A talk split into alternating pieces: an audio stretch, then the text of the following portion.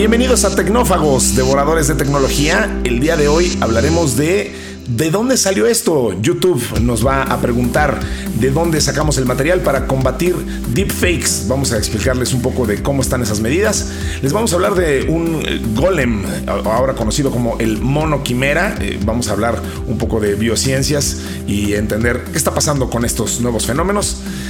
Llegan los CarePods. Estaremos frente al nuevo Teranos. Eh, doctores que ahora pueden ustedes usar como wearables. Un pin con AI, porque vamos a seguir hablando de wearables. Así que pin pon papas con el AI. Y también vamos a hablar del clima y las implicaciones que esto tiene para la inteligencia artificial, la tecnología y de todo eso que nos gusta hablar en esto que se llama Tecnófagos, devoradores de tecnología que inicia en este momento. Kio presenta el podcast de Tecnófagos una mesa de alta especialidad servida para ti en tres tiempos. Acompaña a Ricardo Massa y Bernardo González, dos especialistas en masticar información tecnológica para ti. Prepárate para devorar junto a los tecnófagos todas las noticias de las innovaciones del momento. Pues muchísimas gracias por su atención. Eh, mándenos por favor los temas que quieren que platiquemos a tecnófagos.kio.tech.tech o interactúen con nosotros en nuestro canal de Telegram. Ahí buscan la palabra tecnófagos y ahí estamos estos dos servidores de ustedes, los tecnófagos de rigor, que somos Ricardo Massa, este que les habla, y mi querido amigo eh, especialista en tecnología y quien hace el gran favor de aclararnos y esclarecer los tópicos relacionados con esto que platicamos aquí, Bernardo González. ¿Cómo estás, Berni? Muy bien, Rick, muy contento en una semana llena de anuncios que ahorita vamos a devorarnos un montón de noticias y chismes y cosas que están pasando asombrosamente alrededor del mundo de la tecnología. Sí, esto ya parece más eh, ventaneando, qué barbaridad. nos la pasamos viendo ahí telenovelas este, que, si, que si corren a alfa de, de, AI, o sea, están pasando un montón de cosas muy, muy, muy interesantes. Vamos a pasar por todas esas noticias, pero eh, eso lo haremos mientras vamos platicando estos tópicos que nos resaltaron ahí nuestro querido equipo editorial que nos ayuda a sacar esto. La entrada de hoy. Una fresca selección con las noticias del momento. Y lo primero que tenemos en el tintero, mi querido Bernie, es este tema de, de YouTube y sus medidas para combatir deepfakes, que sin duda se ha convertido en un, en un problema muy, muy, muy importante. Las celebridades y, todo el mundo estamos eh, razonablemente preocupados por la facilidad que ha adquirido ya el poder hacer un, video deepfake, el, poner el rostro de, de utilizando tecnología, imponer un rostro sobre sobre, alguien que no es esa persona y, hacer creer que ese eh, un mensaje es, totalmente falso. Eh, entonces, bueno, pues YouTube ahora anunció una serie de medidas al respecto. Eh, básicamente lo que te están pidiendo es que como creador certifiques que una parte de tu video, si una parte de tu video fue creado con inteligencia artificial generativa o, utilizaste cualquier otro, otro tipo de recurso a la hora de, crear tu video. Esto, esto entiendo que ocurre en el momento en el que upload en el momento en el que estás subiendo el video, tienes que eh, certificar, digamos, el, grado de autenticidad del mismo. Y, pues una medida interesante y, necesaria, y necesaria me refiero, para de, parte de YouTube para pues combatir este fenómeno que estamos viendo crecer y crecer, ¿no? Sí, absolutamente. Yo creo que es una medida muy positiva en este caso de YouTube. Eh, fíjate que en general cuando hablas con las personas alrededor de la inteligencia artificial, una de las primeras preguntas o temas que, que es eh, qué pasa con los derechos de los usuarios, con los datos, la privacidad, eh, cómo saber si lo que estoy viendo es auténtico o la gente que genera contenido, pues también le preocupa mucho qué uso se le va a dar ese contenido o que no vaya a perder valor. Entonces, esto que acabas de comentar que está implementando YouTube me parece tremendamente bueno, además de que que le, están diciendo a todos los generadores de contenido que especifiquen y llenen en el editor eh, las características de las herramientas que utilizaron de inteligencia artificial, si están alterando el contenido o están utilizando un contenido de un tercero y lo están modificando con herramientas de inteligencia artificial. También en el lado de la experiencia donde tú consumes el contenido, te va a aparecer una leyenda, una advertencia eh, como parte de la descripción diciéndote que el contenido fue generado o alterado con, con inteligencia artificial. Y fíjate que estuve eh, leyendo por ahí un poco más a detalle de, cómo lleva a cabo esto la empresa YouTube. Eh, mencionan que tienen alrededor de 20 mil moderadores alrededor del mundo eh, no especifican si son empleados o son contratistas o algún esquema híbrido, eh, pero es gente que está todo el tiempo revisando los contenidos. También se apoyan mucho de tecnología, utilizan propias herramientas de inteligencia artificial para detectar ciertos patrones o algunas variaciones en el contenido y ver si, si han sido modificados.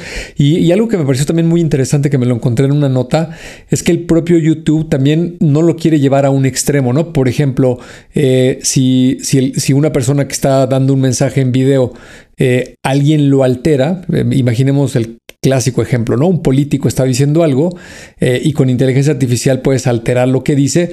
lo, que, lo que menciona aquí YouTube es que si lo van a hacer en el contexto de una broma, de un meme, está bien, ¿no? Este, lo, pueden permitir. Si, si ya se trata de, de una noticia falsa, y están tratando de hacerte creer que alguien dijo algo que no, no fue así como lo mencionó, pues entonces ahí es donde lo van a, a restringir un poco más. Y la medida puede ser tan estricta como si reincides o no haces caso a este tipo de engaños, llamémosle, cuando estás utilizando inteligencia artificial, pues te pueden censurar la cuenta o sacar del programa que paga regalías dentro de YouTube. Sí, pues muy interesante esto. La verdad es que sí, sí, y, creo que es importantísima esa distinción que están haciendo y, y poner un criterio, porque justo, pues eh, estas herramientas sí se pueden utilizar, lo sabemos todos, de forma muy positiva y para crear contenido y sátira y bromas y etcétera, o, vaya, otro tipo de contenidos que no sea malicioso. Ese es el tema interesante a, seguir y, qué bueno que, YouTube esté eh, esforzándose por diferenciarlo y poner a estos a estas eh, personas que su, chamba pues justo se trata de eso, de estar revisando el contenido y ver, eh, el, tratar de entender el contexto, que, es una chamba mucho más difícil de lo que parece, ¿no? De pronto las diferencias culturales y, la, intención no siempre queda muy clara, hay veces donde sí. entonces, bueno, ya, ya veremos cómo empieza a desenvolverse esa, esa medida.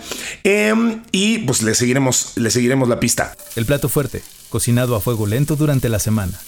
Bernie, vamos a hablar mucho más en esta emisión de, inteligencia artificial, pero eh, hagamos aquí un pequeño paréntesis para revisar esta nota que me pareció fascinante de eh, el nuevo golem, eh, ahora conocido como el mono quimera.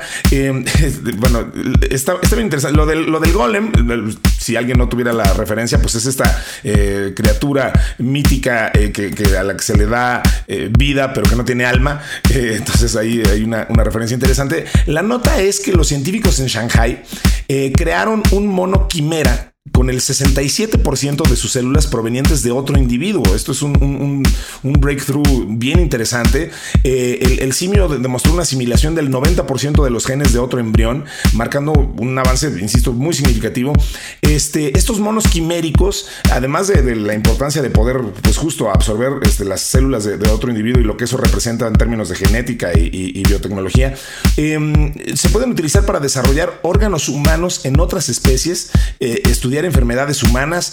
Eh, esto se hizo, vaya, las células en, madre embrionarias de dos monos cangrejeros, este es el tipo de, mono del que estamos hablando, se combinaron logrando un, simio sustancialmente quimérico.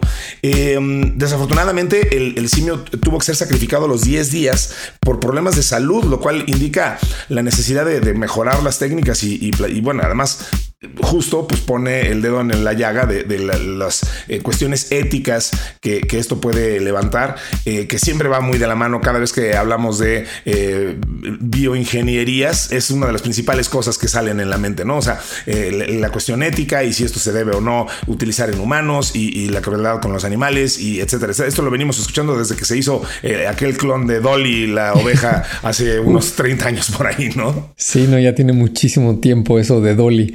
Eh, pues sí, fíjate que es un tema igual, comparto contigo, una nota muy interesante. Yo, no tenía tan presente el contexto del concepto quimera aplicado a la biología eh, y, no es otra cosa más que la alteración de un organismo donde varias de sus células provienen de dos o más organismos. Eh, la manera de cómo pueden eh, los científicos o los biólogos hacer esto, eh, hay, hay, dos formas. Una es que cuando, cuando están en un estadio embrionario, este, en una etapa muy temprana de desarrollo, le inyectan células de otro organismo o varios otros organismos, otros individuos, pueden ser en el caso de, este ejemplo que estamos viendo de un mono, eh, trajeron eh, otro espécimen que no tenía nada que ver eh, con el desarrollo del, del, embrión original y le inyectaron ciertas células. Y lo que probaron era si su organismo número uno las aceptaba y luego número dos en dónde las utilizaba para desarrollar qué tipo de órganos. Eh, hay una enorme diferencia si son células madre o células específicas de algún otro organismo para ver cómo, cómo se pueden ir desenvolviendo. ¿no? También leí por ahí que hay otro método eh, a, un, a, un, organismo ya desarrollado, un individuo digamos ya eh, totalmente formado, se le pueden inyectar también células de otro organismo en la médula ósea para fines de combatir alguna enfermedad o alguna cuestión eh, similar, ¿no? Eh, y, los usos pues, son los que ya mencionaste, este, pueden ayudarte a, fabricar órganos que, que suenan como muy de ciencia ficción, muy futurista, pero pues a lo mejor la medicina en los próximos años brinda oportunidad de curar ciertas personas o extender la vida de otros a través de este tipo de técnicas y pues bueno, será siempre alguna opción para ciertas personas, ¿no? También en las enfermedades que mencionaste, pues las neurogenerativas son, son enfermedades que se favorecen mucho con este tipo de estudios de cómo a nivel celular eh, se comporta el desarrollo y la copia de las mismas cuando provienen de dos o, más individuos. Eh, y un dato curioso, también están viendo los científicos que puede servir eh, para ayudar a especies en peligro de extinción, ¿no? Cuando ya quedan muy pocos individuos de, de una especie, pueden inyectarle a otros individuos de una especie cercana para que tengan crías eh, lo más parecido a la que se está extinguiendo y de esa manera poder controlar un poco a esa población. ¿no? Entonces me, parece algo bien, bien interesante. Y fíjate que vi por ahí unas fotografías de, este experimento particular y además de, inyectarle las células de otro organismo, le pusieron, eh, entiendo que modificaron el DNA de, de esas células y le activan una propiedad fluorescente que yo había escuchado cuando leía de CRISPR que eso lo, hacían con eh, ciertas bacterias que, que, le ponían propiedades para que brillaran con la luz tal cual fluorescentes y de esa manera ver cómo se reproducían. Pero no sabía yo que se le pueden aplicar pues prácticamente a cualquier organismo. Y, fíjate que este mono cuando nace es un, mono bebé muy pequeño, eh, sí se le ve la piel de un tono verdoso eh, y, las uñas de los dedos ahí sí se ve más verde y también en la cola tiene una especie de línea verde. Y, eso lo hacen para saber, eh, ya que se desarrolla el organismo, ya que está el mono, ya nació, ver qué, qué organismos o qué partes del cuerpo fueron los que tomaron las células que provenían de otro organismo, digamos de un tercero. Y entonces en este caso pues es, es una técnica pionera, pero muy muy interesante y que seguramente va a ser de bastante utilidad tanto para la biología como para la medicina si algo nos ha enseñado la ciencia ficción es que es muy mala idea estarse metiendo en esos terrenos, pero este, pero bueno, ya, veremos. Eh, la verdad es que esto puede ser de, muy, muy eh, amplios, e incontables beneficios para la humanidad y sin duda vamos a estarlo monitoreando muy de cerca. Qué, interesante, justo pues para el tema de combatir enfermedades este, neurodegenerativas, etcétera. Entonces creo que es muy, muy, muy valioso esto que estamos platicando. Cambiando un poco de tema y, regresando a la inteligencia artificial, porque obviamente no podemos dejar de hablar de ella este mucho tiempo, eh, tenemos varias notas relacionadas con, ello. Una que mencionaba yo al principio es este tema de los CarePods, eh, que me pareció extraordinario. Es un, proyecto que apenas está naciendo. lo, lanza una empresa que se llama Forward Health. Eh, lanza estos CarePods que eh, básicamente pues es una, una, bueno, se anuncian como una oficina médica autónoma con inteligencia artificial. Eh, eh, esencialmente pues es un, dispositivo que te permite hacer pruebas de sangre, presión arterial, este, hisopos, sin, sin, la necesidad de médicos, o sea, todos son diagnósticos basados en, en inteligencia artificial personalizada. Y a partir de ello los médicos emiten recetas prácticamente inmediatamente. Tiene un modelo de una suscripción mensual de 99 dólares para acceso a todas las pruebas y funciones de los CarePods. Eh, puedes accesar a través de tu dispositivo móvil con pruebas y diagnósticos guiados por voz y pantalla táctil. Ofrece pruebas para diversas condiciones, desde salud cardíaca hasta pruebas de COVID-19 y VIH. Este es un asistente personal disponible para eh, preguntas básicas, consultas con médicos disponibles. O sea, en esencia, pues es justo eso. Es un, una oficina médica eh, móvil, autónoma, con inteligencia artificial. Eh, ahorita se hizo un lanzamiento de, 25 nada más, pero el plan es lanzar 3200 en, en un año. Entonces, pues vaya, una de las aplicaciones que más hemos estado esperando y que más interés causa es justo esto, el, el healthcare eh, potencializado con la inteligencia artificial y esto traerlo en un, en un device eh, que puedas ahí traer contigo cargando y que te ayude a monitorear este, tu, salud, eh, pues vaya, suena fantástico. Sí, fíjate que estuve investigando esta empresa, la están fondeando aproximadamente con unos 100 millones de dólares para todo esto que acabas de, mencionar que van a lanzar y tiene tanto fondos de capital como personalidades bastante interesantes detrás del proyecto. Eh, están algunos fondos, por ejemplo, el de Samsung, o uno de Abu Dhabi. Eh, también está por ahí SoftBank con este, inversiones importantes. Y de las personas que están apoyando, pues no sé si como advisors o parte del board, está Eric Schmidt. Recordaremos que era el CEO y chairman de Google. Eh, está otro señor que se llama John Gianandrea, que es el Senior Vice President de la División de Inteligencia Artificial de Apple. Está Demis Hassabis, que ya lo hemos mencionado aquí muchas veces, es el CEO omnisapiente, omnipresente. El omnipresente cofundador de la empresa DeepMind. Eh, y, la, otra persona que también cofundó DeepMind, pero que ahora está en otro proyecto, este Mustafa Sulaiman, eh, que tiene el proyecto este ahora de Inflection, la aplicación está de Pi, la de Personal Intelligence, que hemos mencionado también por acá. Eh, y luego alguna serie de personajes eh, que entiendo son muy reconocidos en el mundo de la medicina. Hay una persona por ahí de Stanford eh, y otro de un hospital general dentro de Estados Unidos, etcétera. Un proyecto muy, muy prometedor.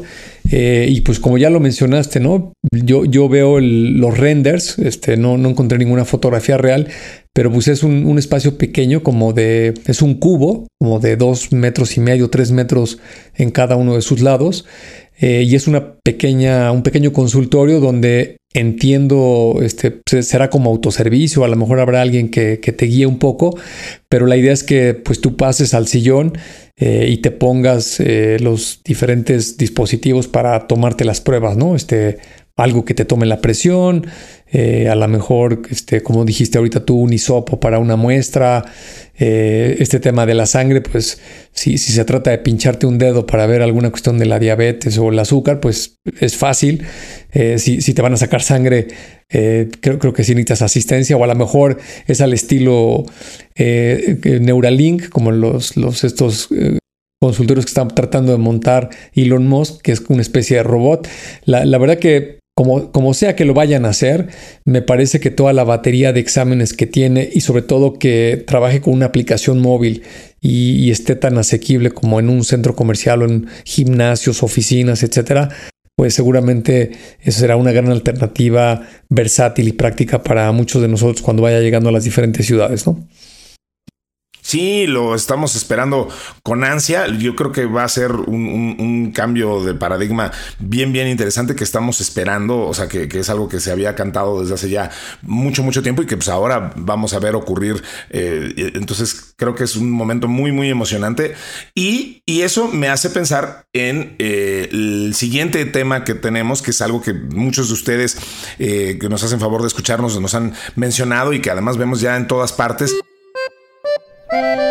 Siempre queda un espacio para el postre. Este tema de que ya mencionamos en alguna ocasión, el, AI PIN eh, de, Humane, que básicamente pues también es eh, este, vaya, me atrevo a decir y ya me corregirás y me dirás lo que, lo que piensas, Bernie, pero me atrevo a decir que si esto pega, o sea, si, si esto gana suficiente tracción como para volverse rentable y etcétera, sí estaríamos frente a un cambio bien, bien interesante, quizá al nivel de lo que significó el iPhone eh, para la productividad, para, lo que lo que el iPhone hizo para el teléfono, digamos, eh, eh, esta llegada del teléfono inteligente, pues este AI PIN podría ser realmente un, un, cambiado, un game changer bien, bien, bien radical. A ver, para los que no lo hayan visto aún, eh, pues básicamente es un, pin, un, alfiler, un, este, un, botón básicamente, que te permite darle instrucciones a un asistente virtual a través de, voz y gestos. lo demuestran en un video bastante interesante de unos 10 minutitos ahí sus, sus, creadores y, la gente que está llevando este proyecto de Humane. y, pues, lo que hace es que te proyecta contenido sobre la palma de la mano y, y, con una serie de gestos de la mano puedes ir este, modificando lo que aparece ahí. Si pasas a la siguiente página, si quieres ver el clima, haces algún eh, gesto y, si eh, quieres hacer una, eh, alguna otra cosa, o sea, como que todo se controla por ahí, pero básicamente interactúas con él a través de la, de la voz y pues ya lo lanzaron, o sea, el lanzamiento para Estados Unidos es el 16 de noviembre, va a costar 699 dólares, tiene un plan de cargo adicional de 24 dólares para llamadas, mensajes y datos ilimitados a través de, la red de T-Mobile.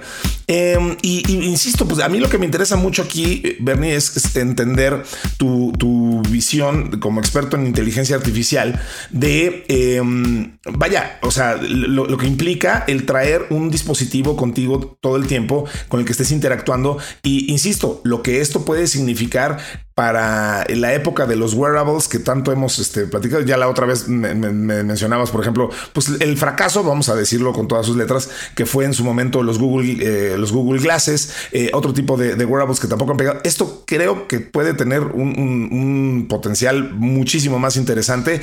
Eh, no sé, ¿qué, ¿qué opinas?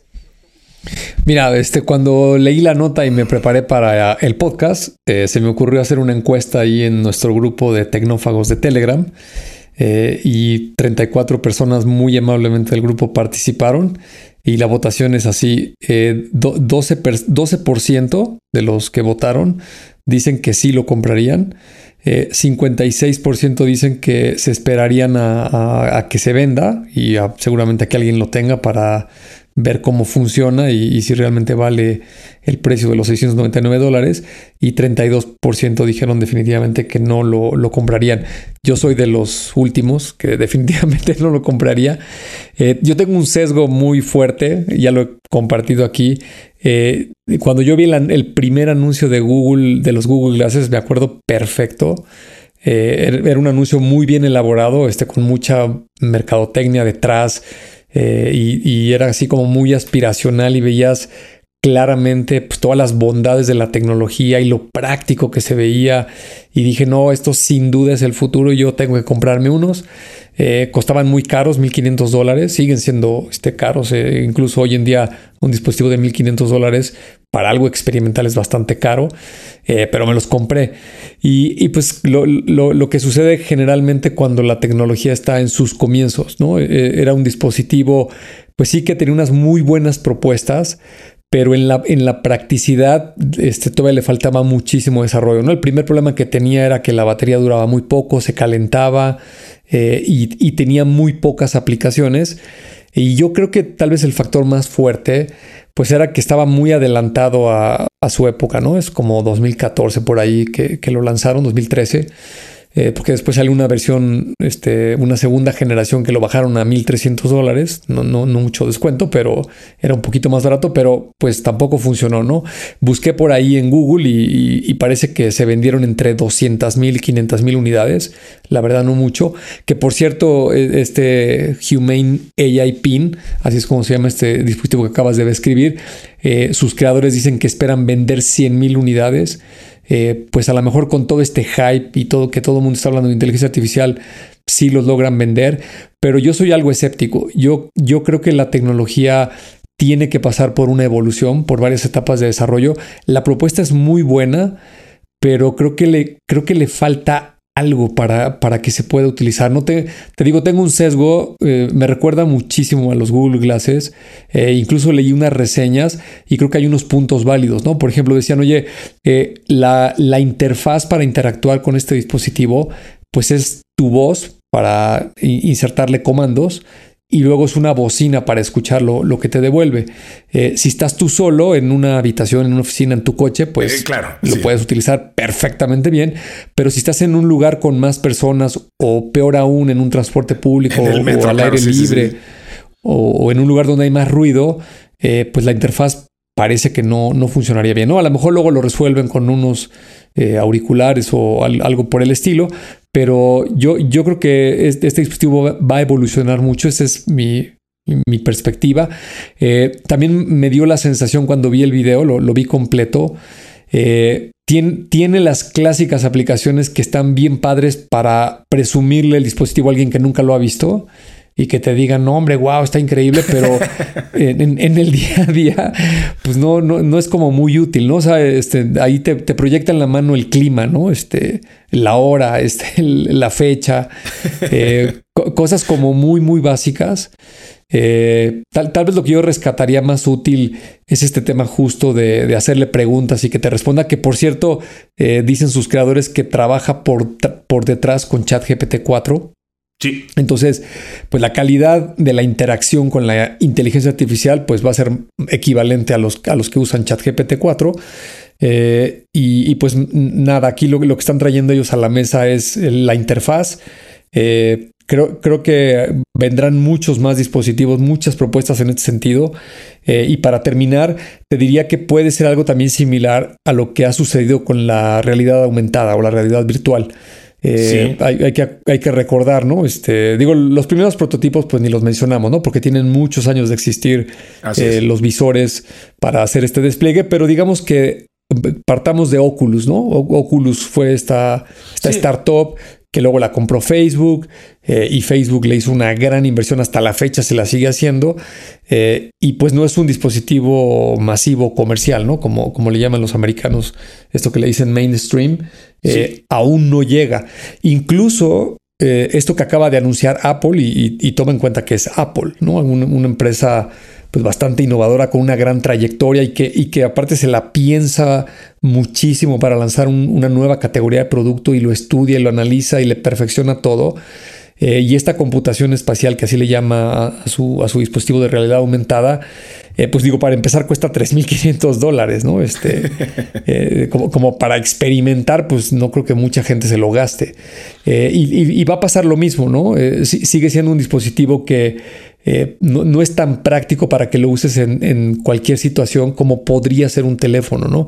los teléfonos, eh, la versión, digamos, smartphone, también, Rick, te acordarás tú, ¿no? Este, empezamos con la Palm Pilot y luego la Newton de Apple y pasaron muchos años y luego marcas como Nokia eh, sacaron sus asistentes personales y la plumita y la BlackBerry, el teclado con la pluma y fue toda una evolución hasta que finalmente eh, le pudo dar al clavo y lo consolidó Apple con renovando una interfaz, pero digamos que el dispositivo ya traía una buena trayectoria de años, la gente ya se estaba acostumbrando a traer un teléfono digital con una serie de aplicaciones con ciertas características y acá pues estamos empezando con la inteligencia artificial.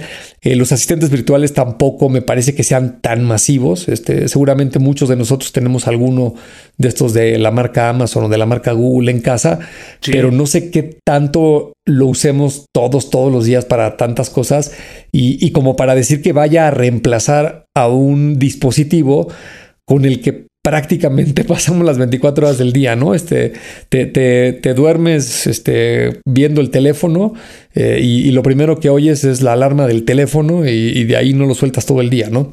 Así es. Fíjate que eh, yo, ya describiste varias veces este fenómeno del que voy a hablar, pero, pero nada más para decirle eh, o sea, tratar de, sintetizarlo.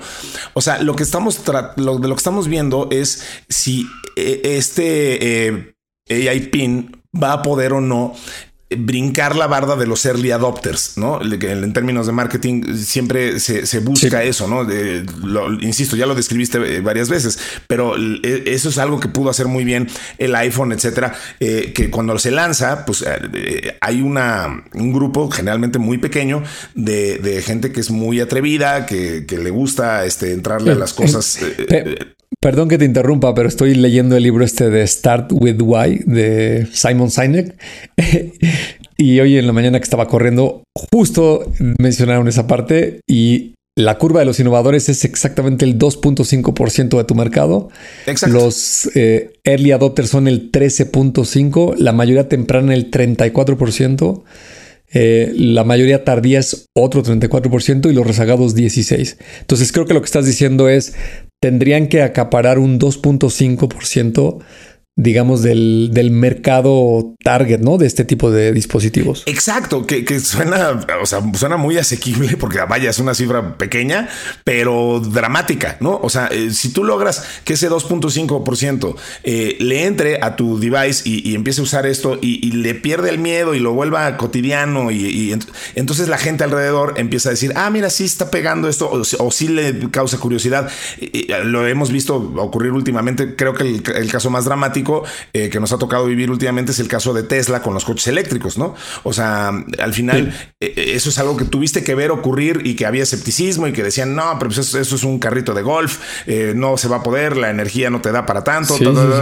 y, bueno, pues poco a poco fue agarrando fuerza, brincaron esa barda de los early adopters y ya se volvieron algo mainstream. Entonces vamos a ver qué pasa con este, con, el, pin. Yo creo que, insisto, lo dije al principio y, y este, creo que tiene un gran potencial eh, y, puede ser un game changer si logran justo sortear todos estos obstáculos que nos, que nos acabas de describir, mi querido Bernie. ¿Algo de la cafetería? Aquí tienen una dosis cargada de inteligencia artificial vamos a platicar de, eh, del clima, pero, pero antes de ello. Eh, del clima laboral. no, no, de, ese no hablemos, por favor. Hablando del clima en específico, a ver, el, estudio de Google eh, que, publicó en la revista Science, un, modelo de inteligencia artificial que se llama GraphCast, que son de, Google DeepMind, hablando de, Demis Hassabis y compañía, supera significativamente a los métodos convencionales de pronóstico del tiempo. Esto es interesante pues ahora que hemos visto los estragos que causan los huracanes, etcétera, pero ahorita hacemos un, importante caveat respecto a esto. GraphCast demostró un rendimiento superior al sistema convencional del European Center for Medium Range Weather Forecasts, que tiene el complicadísimo acrónimo de SMWF, eh, en el 90% de 1380 métricas evaluadas, incluyendo temperatura, presión, velocidad, dirección del viento y humedad a diferentes niveles atmosféricos. Este es un modelo de inteligencia artificial que predice cientos de variables meteorológicas a nivel global para los próximos 10 días en menos de un minuto. Eh, evidentemente, al ser un modelo de AI, eh, es mucho más barato, eh, puede este, utilizar muchas diferentes fuentes de, de información. sin embargo, tiene limitaciones. No superó a los modelos convencionales en todos los escenarios, destacando sobre todo los desafíos en la predicción de eventos repentinos como la intensificación del huracán Otis, al que no le atinaron ni los métodos convencionales ni este este eh, modelo de, AI. Sin embargo, pues sí ven algo promisorio con esto. Y no solamente te, pregunto tu opinión sobre esto, Bernie, sino que esto nos da un poco de pie para hablar de, todos los cambios que está habiendo eh, justo en las, grandes empresas de AI. Pero bueno, si quieres, ahorita llegamos a eso eh, y, hablamos de, la telenovela que decíamos al principio. pero de este tema del clima, pues bien interesante, digo, una aplicación más que estamos utilizando y que le estamos encontrando al al AI, como ya dijimos, pues hay que perfeccionarlo, pero promete bastante. Sí, mira, yo lo que podría resumir es que va a complementar muchísimo los métodos tradicionales. Cuando pones eh, inteligencia artificial, machine learning, aprendizaje profundo y todas esas tecnologías, eh, simplemente lo que van a hacer los científicos pues es ingestar una mayor cantidad de variables a los modelos y dejar que la propia inteligencia aprenda por sí misma y trate de hacer correlaciones que a los seres humanos nos cuesta mucho trabajo, ¿no? El clima es un problema eh, muy complejo, extremadamente complejo, intervienen muchas variables y, se mueven de una manera eh, muy extraña, muy difícil de entender. Eh, por eso la mayoría de los modelos logran predecir con, digamos, cierta confiabilidad eh, unas cuantas horas adelante o, a lo mucho un día, pero ya si te empiezas a mover dos, tres días o más hacia adelante, pues es muy, muy difícil. Entonces creo que esto va a ayudar y sobre todo lo que mencionaste del huracán lamentable Otis en el Pacífico mexicano, eh, pues estos fenómenos parece que se van a incrementar debido al cambio climático eh, y, seguro aquí tendrá mucho que, que ayudar la inteligencia artificial, ¿no? Y decía yo, el clima laboral precisamente por toda esta telenovela que le pasó al señor Altman, que la junta de accionistas eh, lo, lo, despidió el viernes. No, hombre, parece que ya pasaron tres meses eh, con todo lo que sucedió. Digo, sé, sé, que es un puente largo en México este fin de semana, pero vaya, qué cantidad de dimes y diretes y que sí, bueno, lo corrieron, eso es, eso es una realidad, pero luego este, que, que pusieron a la CTO, eh, luego la destituyeron, ahora se trajeron al de Twitch, que iba a regresar Sam Altman, que siempre no, que Microsoft ya se enojó, que ahora ya le ofreció chamba a Microsoft, en fin, ya, ya, ya se armaron aquí una supernovela, ¿no? ¿Tú, ¿Tú cómo lo has visto? Yo eh, lo veo con mucho terror, porque, oye, caray, Sam Altman era es eh, el rostro quizá, no sé si el uno, pero sí uno de los más, sin duda uno de los más rostros más reconocibles del AI. Se ha vuelto un, el poster boy del, del, fenómeno de la inteligencia artificial que hemos visto en estos últimos años, eh, en este último año quizá. Eh, y, vaya, a ver, estamos hablando de alguien que, que como CEO llevó a la compañía de ser virtualmente desconocida a una valoración de 80 mil millones de dólares o no sé qué fortuna vale ya o, este OpenAI.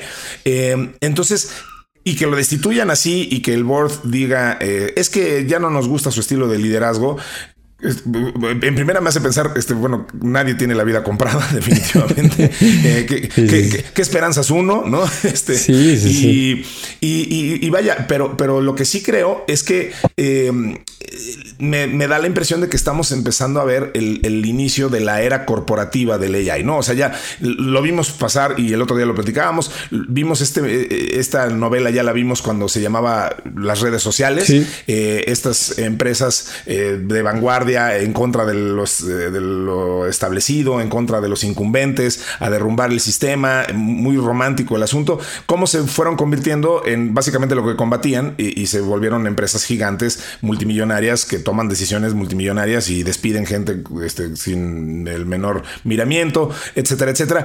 Creo que esto es un poco una señal de esto, ¿no? O sea, a ver, evidentemente todo el mundo ya sabe que detrás de la, de la inteligencia artificial hay un mercado gigantesco, potencialmente enorme, eh, y, pues entonces eso despierta el interés de todo el mundo y esto hace que eso se vuelva eh, de, este espíritu de nuevo muy rebelde de OpenAI, de ChatGPT, de pruébalo y es gratis y eh, haz tus modelos, lo estamos viendo convertirse frente a nuestros ojos en lo que indudablemente va a ser un modelo corporativo, una empresa, un gigante y pues los gigantes tienden a tomar este tipo de decisiones eh, justo cuando se involucra un board, ¿no? Sí, fíjate que eh, yo siempre lo menciono aquí, nos está tocando vivir unos tiempos extraordinarios, es como si estuvieras este, viviendo entre 1943 y 1945, ¿no? Este, todo lo que lees en los periódicos y ves todos los días va a marcar la historia de la humanidad de una manera muy importante. Y aquí eh, la comparación no es exageración, eh, de verdad, ¿no? llevamos, eh, pues, desde que se acuñó el término de la inteligencia artificial casi tan antiguo como la propia computadora electrónica, 1956, pero luego vino este invierno que duró al menos unos 40 años, hasta que comenzó IBM con aquel Deep Blue y luego Watson y todas esas, cuestiones, pero esta nueva generación de inteligencia artificial basada en algoritmos eh, probabilísticos en vez de una programación lógica, pues tiene escasas dos décadas y había probado su éxito de manera muy importante, pues solo en las grandes tecnológicas, ¿no? Aquí lo hemos dicho muchas veces, ¿no? ¿Quién usaba inteligencia artificial eh, de hace dos años hacia atrás? Pues este, Amazon, eh, Netflix, Google, Facebook, etcétera, ¿no? El resto de nosotros los mortales pues no veíamos nada. Incluso con la salida de ChatGPT, eh, que estamos a, días, a 10 días de, que se cumpla un año que, se liberó esta tecnología, eh, antes de esa, fecha, ni el propio Google liberaba eh, esta tecnología que tenía en sus laboratorios y que estaba desarrollando y probando pues por todas las implicaciones de lo que acabas de decir, ¿no? Eh, empresas tecnológicas muy grandes, con productos, con una posición muy relevante en el mercado, muchos usuarios, un prestigio, eh, muchos intereses económicos, etcétera, etcétera, que hacían que la ecuación fuera muy complicada. Entonces, Ahora se, han especulado muchísimas cosas este fin de semana, pero déjame decirte una que, le encuentro bastante sentido. Eh, fíjate que si ves la estructura de la empresa OpenAI, pues es una empresa que se funda en 2015, eh, básicamente por científicos y algunos emprendedores relacionados con la inteligencia artificial. Obviamente Elon Musk tal vez el más famoso, eh, Sam Altman que venía de, un, un, fondo de capital muy importante y el resto pues personalidades del mundo de la inteligencia artificial, pero de la academia, de la investigación, del desarrollo. Y la empresa que crean en 2015 eh, es una empresa sin fines de lucro y dedicada totalmente a la investigación y para hacer algo abierto, ¿no? Este, lo que significa eso, ¿no? Era una especie de think tank eh, sin fines de lucro, ¿no? Eso era muy, muy claro. Eh, empiezan a trabajar y a desarrollar la tecnología, empiezan con estos conceptos de, copilot, eh, asistencia en el código, el lenguaje natural y se dan cuenta del tremendo potencial que tiene toda esta tecnología, que yo creo que se dan cuenta igual que se dio cuenta Amazon y Meta y Google, etcétera, ¿no? Pero este señor Sam Altman del que estamos hablando, pues tiene una personalidad muy peculiar que lo llevó a proponerle a ese board, el, que hoy lo despidió, de que pues tenían que invertirle una gran cantidad de dinero a la empresa para poder desarrollar estos modelos y probar que, se podían extender y convertirse en productos eh, y masificarse, ¿no? Y yo supongo, es mera especulación, que pues tal vez les ganó la emoción del momento y entonces crearon una empresa que esa empresa sí podía recibir eh, dinero, eh, una empresa, digamos, con fines de lucro, y que podía desarrollar productos, ¿no? Este, proyectos o, cualquier cosa comercial. Y entonces, como acabó siendo la estructura, es que hasta arriba, la jerarquía más alta, era este board de, directores, que, por ahí está la lista, personajes muy, muy relevantes del, mundo de, de, la tecnología y de la inteligencia artificial. Entre ellos también está metido ahí Elon Musk, por supuesto. Y se fueron saliendo y se quedaron, eh, entiendo yo que algunos pocos, como cuatro o seis, eh, y, fueron los que estaban en este momento en este board, ¿no?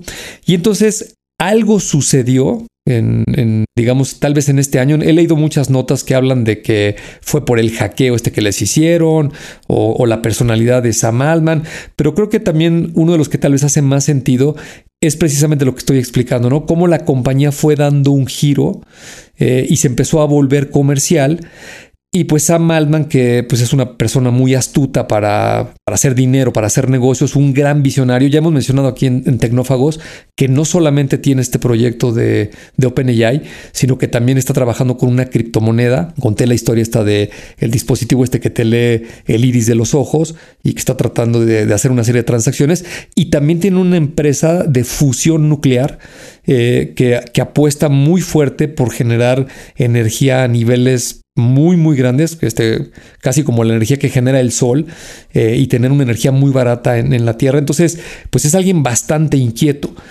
Y parece que lo que detonó la bomba, eh, ahora hay gente que, que, tiene mucho tiempo, yo creo, para hacer análisis.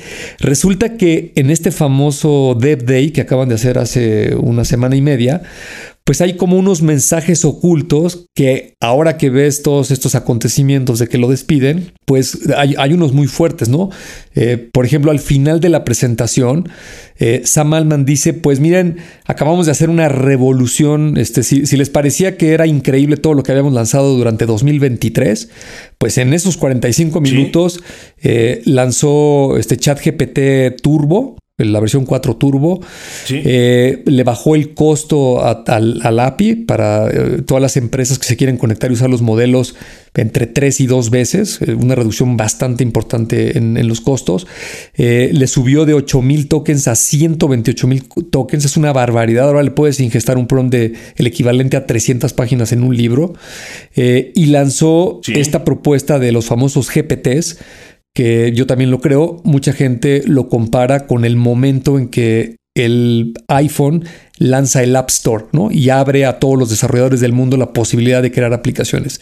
A mí me parece una bestialidad, una brutalidad todo eso que acabo de mencionar que anunció hace semana y media, pero al mero final eh, yo no le había prestado atención. Él dice, eh, vamos a hacer el siguiente Developers Day el próximo año. Y lo que vamos a traer va a parecer que todo esto que acaban de ver es súper anticuado, ¿no? Y entonces hay gente que está especulando de ChatGPT 5 y dicen que ya encontraron un modelo mucho más potente que ahora sí vas a ver de veras una inteligencia artificial general. Entonces, Ahí se han de haber cruzado un montón de cables, entraron intereses económicos, eh, hay un sesgo enorme con Microsoft. Microsoft ha ofrecido invertir hasta 13 mil millones de dólares, todavía no ha hecho toda la inversión, pero la tiene comprometida. Entonces, eh, pues esto que sucedió el viernes, eh, como lo acabas de decir, yo, yo pienso lo mismo que tú. sin lugar a duda, la punta de lanza es OpenAI en todo este movimiento que estamos viendo de las inteligencias artificiales generativas. Sam Altman es un personaje, es, como el Steve Jobs, no, no lo trato de comparar de ninguna manera, pero así como Steve Jobs es un icono de la computación y dispositivos y todo esto refinado y un concepto de mercadotecnia muy grande, pues Sam Altman es lo mismo para la inteligencia artificial eh, en el mundo entero te caiga bien o te caiga mal. Entonces, este movimiento pues puede detonar muchísimas cosas, ¿no? Ahora están todos estos caminos, parece una película de ciencia ficción de estas de viajes en el tiempo. Eh, si se regresa Sam Altman, eh, pues quién se va a quedar, seguramente van a cambiar el board, a ver quién regresa. Anunciaron que se van 500 empleados de los 770, imagínate, casi toda la empresa renunciaría. Eh, si, si, agarra la chamba en Microsoft, entonces ¿qué le va a pasar a OpenAI? Este, se, va se, va a ir, se van a ir los 500 a trabajar en Microsoft. Microsoft se va a volver un monstruo de la inteligencia artificial o, se van a independizar este Greg Brockman, que es el cofundador junto con Sam Altman.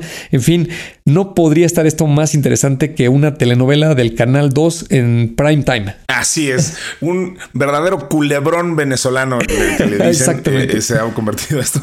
Y, pues por supuesto que lo estamos siguiendo con muchísimo interés. Estamos viendo, es que sí, de verdad, es, es un escándalo eh, esto que ocurre con Altman y coincido contigo, creo que es el Steve Jobs de, la era del, AI. insisto, como, como bien dices, no, no por comparar uno con otro, sino simplemente por el, ser el personaje más mediático, porque por supuesto eh, las caras que, tiene el AI en el mundo, pues son eh, los, los teóricos y los Kaifulis y la gente de la que hablamos aquí, em, el propio Demis Hassabis, pero, pero Altman se había convertido en este, eh, pues sí, en el empresario, en el entrepreneur, con esta visión que, que lleva eh, y la sabe aplicar e implementar. Entonces, pues sí, creo que es muy válido el, el, símil. Y pues vamos a ver qué, qué, ocurre de todos estos escenarios que nos planteas. Eso sí, no lo puede descifrar ni siquiera ChatGPT 4 de momento, eh, pero veamos, veamos qué, qué ocurre. Y pues sí, nos, este, nos estaremos convirtiendo